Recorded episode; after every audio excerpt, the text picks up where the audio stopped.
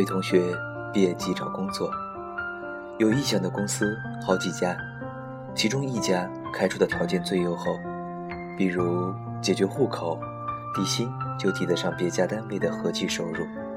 更重要的是还分房子配车，但这一切都是有条件的，合约上写明要为公司服务二十年。同学再三考虑后，放弃了这一机会。很快。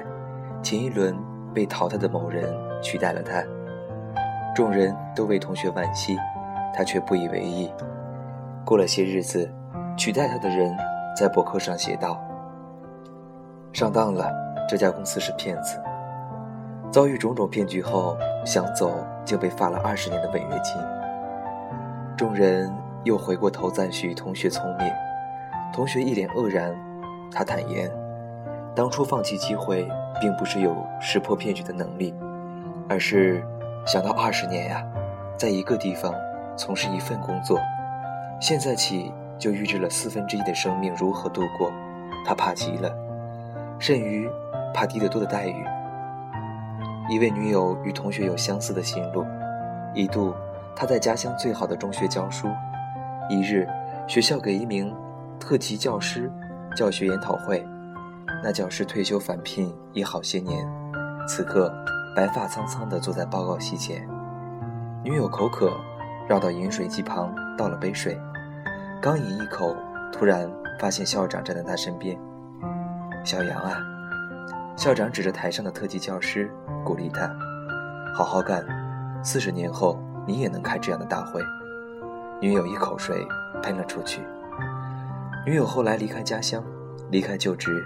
他解释，他不排斥做个好老师，但校长的话让他绝望，绝望于一眼看到四十年后，绝望于四十年里的每一天怎么过，如今就历历在目。我认识他时，他已转了三四行，走过 N 个城市，以追求新鲜的生活方式在朋友圈闻名。我今年不想明年的事情，他如是说。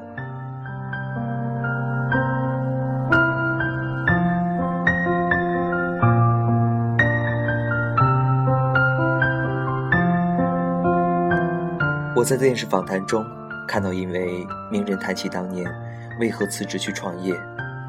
作为山沟里考出来的大学生，在省会城市有份公职，每月有稳定而不菲的收入，这让年轻的他心生满足。但办公室来了新人，新人对分给他的旧桌椅表示不满，不过是套桌椅罢了，何必认真？他劝道：“可我也许要用一辈子呢，怎能马虎？”新人反驳：“一辈子。”名人在访谈中强调了下。新人的话让他感到恐惧。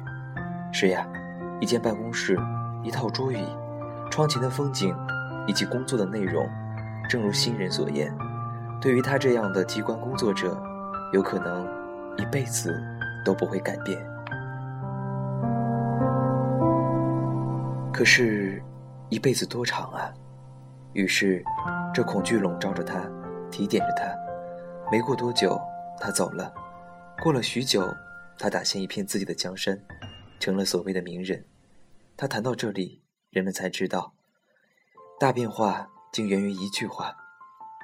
我总想，那些朝朝暮暮重复着生活节奏和内容的人，你不知不觉，顺其自然，日子匆匆过，二十年，四十年。一辈子，回首时未必有遗憾。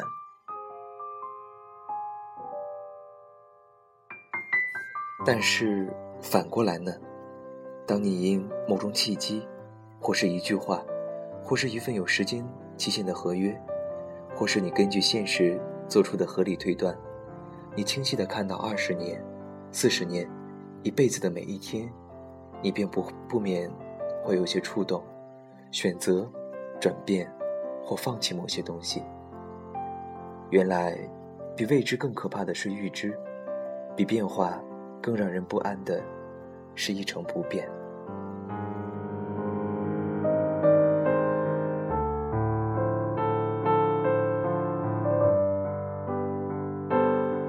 聆听心底的声音，这里是福瑞基地，我是 Q 先生。今天分享的文章，比未知更可怕的是预知。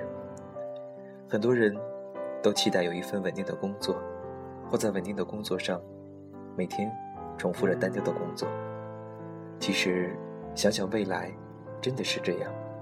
比未知更可怕的是预知了未来每一天的生活。我们应该去拥抱生命中的变化，去迎接每天富有挑战的不一样的生活。所以，做一些改变吧，从自身开始，从此刻开始。二十一点零八分刘先生在北京，与你道一句晚安，晚安。